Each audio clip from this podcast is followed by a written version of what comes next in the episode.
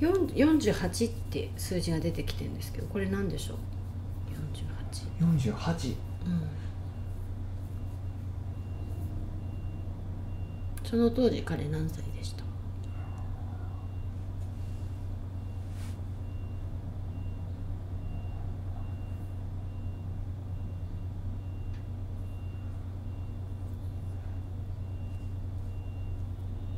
？38ぐらいやったうーん。じゃあ今の年齢って感じ？今の年齢って感じやねうんうん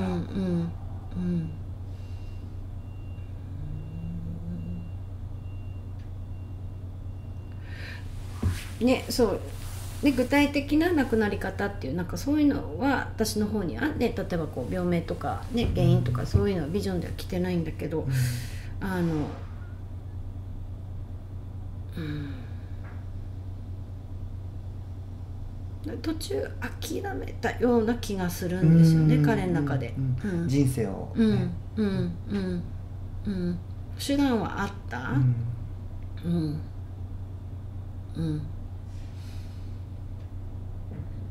ねだからそそこに 3, 三年諦めた、うん、諦めたことに対してなん。かちょっとこうね彼の中で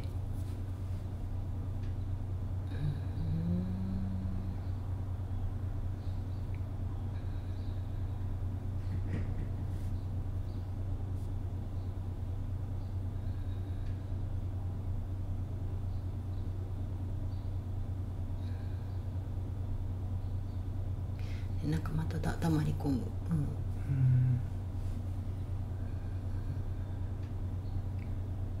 ねあのうん。期待期待。うん。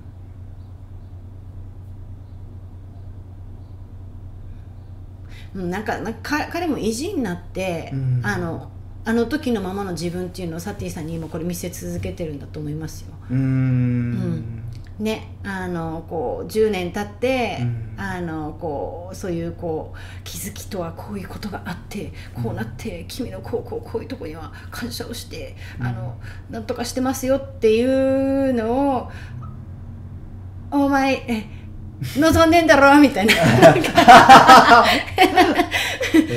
みたいな感じでなんかちょっとこう子供のこう意地の張り合いじゃないけど、今私がかんアクセスしてるのは、うん。そこの彼なんですよね。ううんなんだろうなんかうん。俺なんか買ってやんないよじゃないけど、ん。俺は相変わらず俺のままだからなみたいななんか。なかなかねなんか言言おうとしないっていうか、ね望んでうん。うん。うん。うん多分こう聞きたい言葉っていうのなんかいっぱい彼は、うん。あのねサティさんが普段話しかけててうん。知ってるんだと思う。だからあえてなんかそれをこう言わないようにしてるじゃないけど「うん」みたいな。うん。なるほど。あの、ちなみに、うん。まあ、彼は亡くなってからも、あのこうなんだろう感情とかうん。キャラクターとか、そういうものはだんだんとこう変わっていくものなのかな。それともこう肉体から離れてしまうと、うん。そういう変化っていうのは肉体が持ってた頃よりもゆっくりゆっくりっていう感じになっていくんでしょうかね。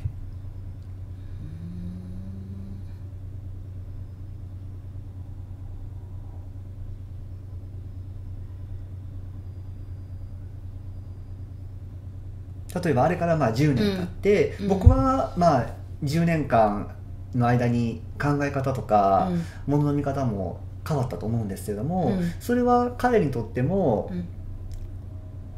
同じように変わった箇所そういうものはあるんでしょうか？まあこっちの肉体を持ってる10年とあっちの10年という感覚はまず比べようがないんですけれどうんも、うんていうかねそれをねなんか聞けば聞くほどなんかこう、どんどんどんどんなんかこう不快な顔をして、こう目を閉じながらこう聞聞こえない感じになななってってる彼がいるんだよね。うん、なんだろうな。うん、うん、なんかそこを愛おしいと思いながらも、あここなんだよね僕たちがっていううん。のを返事返返ってきてんですよね。うん。そのね、あの変わってどんどんこうね、うん。いいあのこう自分を高める。っていう、うん。サティさんとそそこに価値観を見てない、あ彼とのズレじゃないけど、うん。ね、お互い愛し合ってる愛、ねうん。とはまた別に、うん。あのそこでのこうすれ違いが起きた。うん。けどなんかその違いが僕たちのユニークさだったよねっていうくらい言えるくらいのカジュアルさは持ってる、うんだからといって、あじゃあ僕も変わって君と同じあの何？階層に今いるよとかっていうのは言ってこない。清められてねなんか許しを何をとかっては、意地でも言わない。みたいな感じめっちゃ合ってるんやけど、うん。あのすごい自分を貫く、うんなうんそうだね。自分を貫く人だったね。うんうんうん。なんかそこうん。が、あのサティさんが彼に惹かれたとこでもあると思うんですよ。うんでサティさんのさっきね、うん。あのかあのリーディングをさせていただいた時に、うん自分を貫けってメッセージが出てきたじゃないですか、うんうん。もうねあのそこ、うん。そこをあのどう突破口を作ろうじゃないけどもなんかそこをつあの自分を貫くって力強さっていうかこだわりの強さうんっていうのが彼が見せてくれてたんですよそこに惹かれてた？もうそこに惚れ込んでた？でも本当、ちょっと待って今うん。本当に振り返ると、うん。YouTube とかって彼、うん。まあ10年ぐらい前僕うん。YouTube とか全然興味がなかったのに、うんうんうん。彼、うん。ビデオで撮ってなんかアップしたりうん。してたの、うん。そういえば。うん。で僕それは憧れました。憧れてたなって、うん。うん。で彼がまさに周りの目を気にせずに自分の道を行ってた人なのね、例えば、あのそれに対して僕は周りの目を気にしてた、特に10年前なんかもっとすごい気にしてて、うんうんすごくいい例なんだけど、うん。あのまあ、10年前のニューヨークで、あのまあ、チェルシーとかだと、うん。まあ、男の人同士でね手をつないでも全然大丈夫だけれども、うん。このマンハッタンのどこでも手をつないでもいいんかって言われるとそうではちょっとなかった時代やったんやけれども、そういう時でも彼はうん。全く周りを気にせず、うん。手をつなごう手をつないで歩こうとかっていうふうにすんごい言われててなので、僕はすごい周りの目を気にしたから、うん。手をつなぐ場所と手をつながない場所って自分の中であってんけれども、その手をつないでないイコールあの俺を愛してないのかっていうふうに彼はそういうふうな返答をよくしてたなって今、うん。来るんだけれどうんも、あの高校生高校うん。中学とか高校とかの場所があうるん。前あたりで、うん手をつないでた時があって、彼が手をつなごう手をつなごうって言うから、うん。手をつないでてそしたら中高生の子からうん。すんごい冷やかされるんですよね。うん。うんうんおいおい見てみろよとかって、うん。いやいやいゲイゲイとかって言われたんですよ本当に。うんうんうんで僕はすんごい恥ずかしくて、うんそれが嫌だったんだけれども、うん彼はうん言い返したんですよ。うんうんいやいやストレートストレートとかって言って、うんでそれを見た時にあのね相手もね。笑って、うん。笑いい感そうそうそうそう、うん。そこでね、うん。笑いが生まれていい感じになってんたんよね、うん。で、うん。あれは僕まだ覚えてるんやけども、うん。すごい人やなっていうふうに思ったね、僕にはなかった。僕にはまだ多分その彼の強さっていうのはまだない。うん。うん。貫き通すっていうことうん。を覚えてます、うん。だからあのねサティさんがお話ししてる間にドンってなんかあのこうあの出てきた彼からの名言は、うん。か俺は死んでも俺を貫き通す、10年経とうがうん。10万年経とうが俺は俺であり続けるあザうん。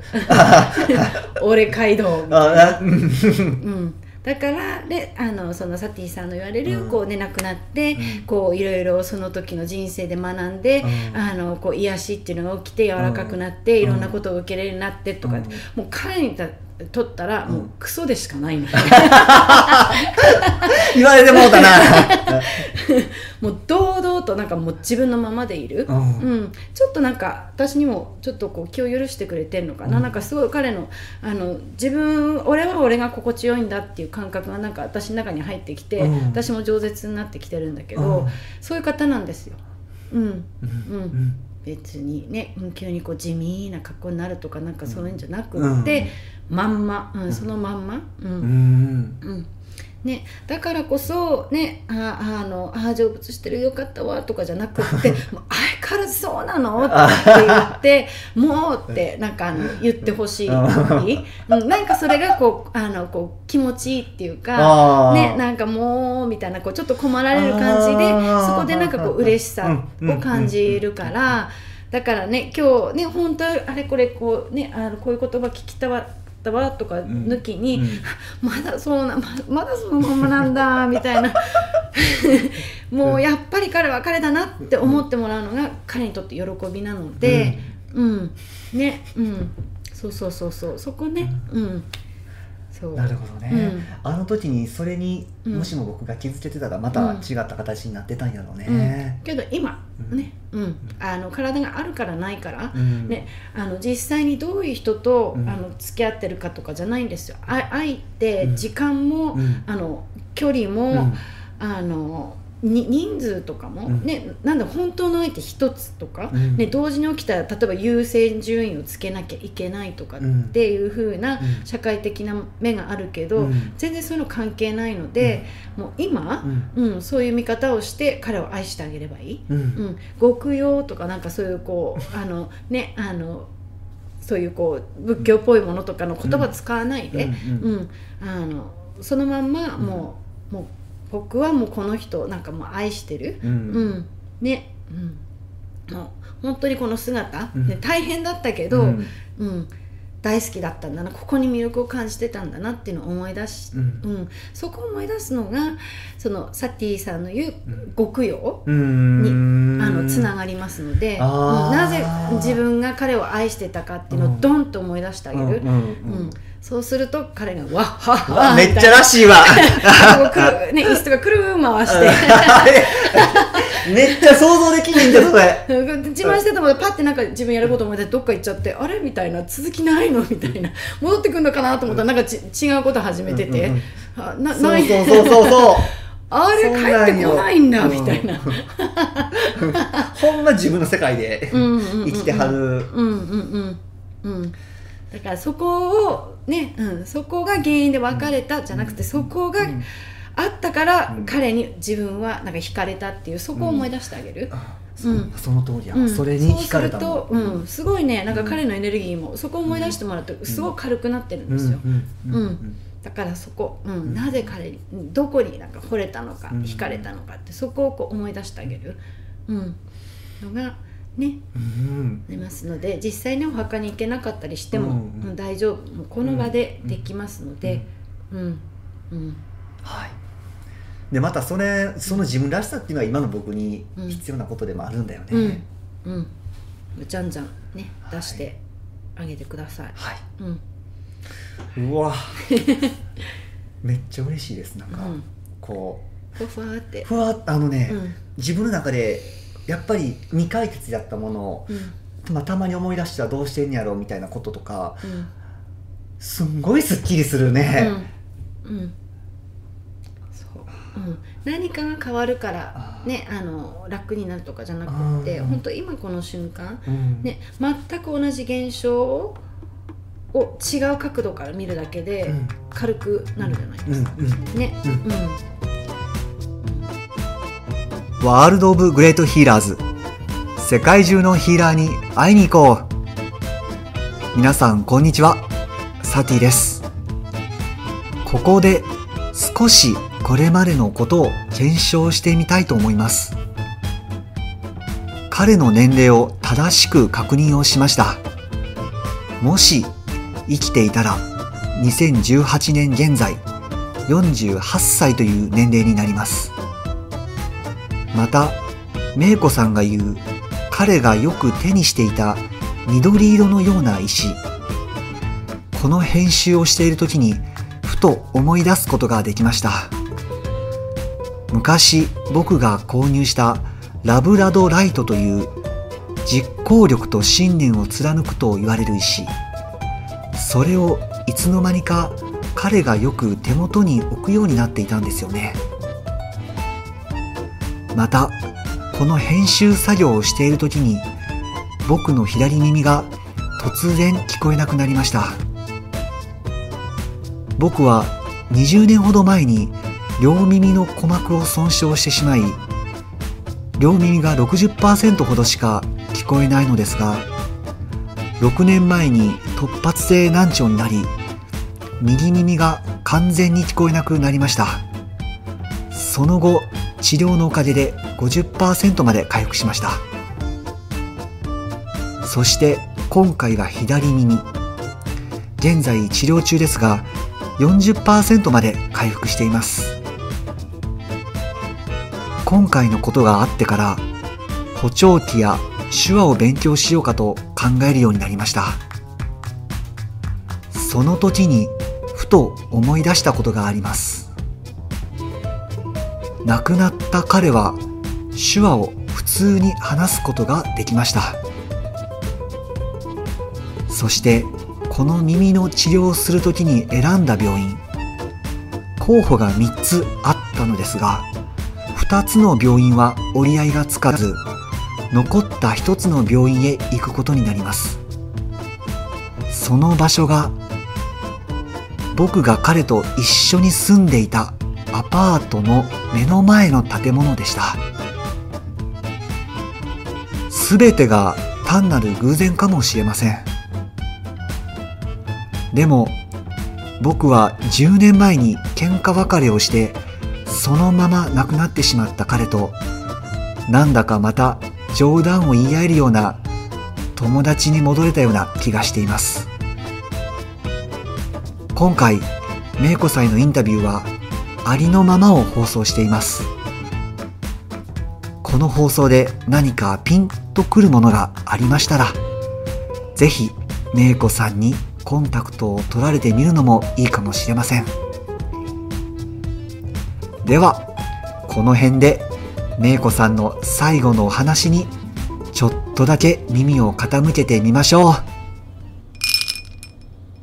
緒にさこういう YouTube とかで配信する企画をやっても面白いかもね、ですね、うん。またねこう感覚的には同じなのかもしれない、言葉の表現の仕方とか違ったりとかするんで、うん。うん。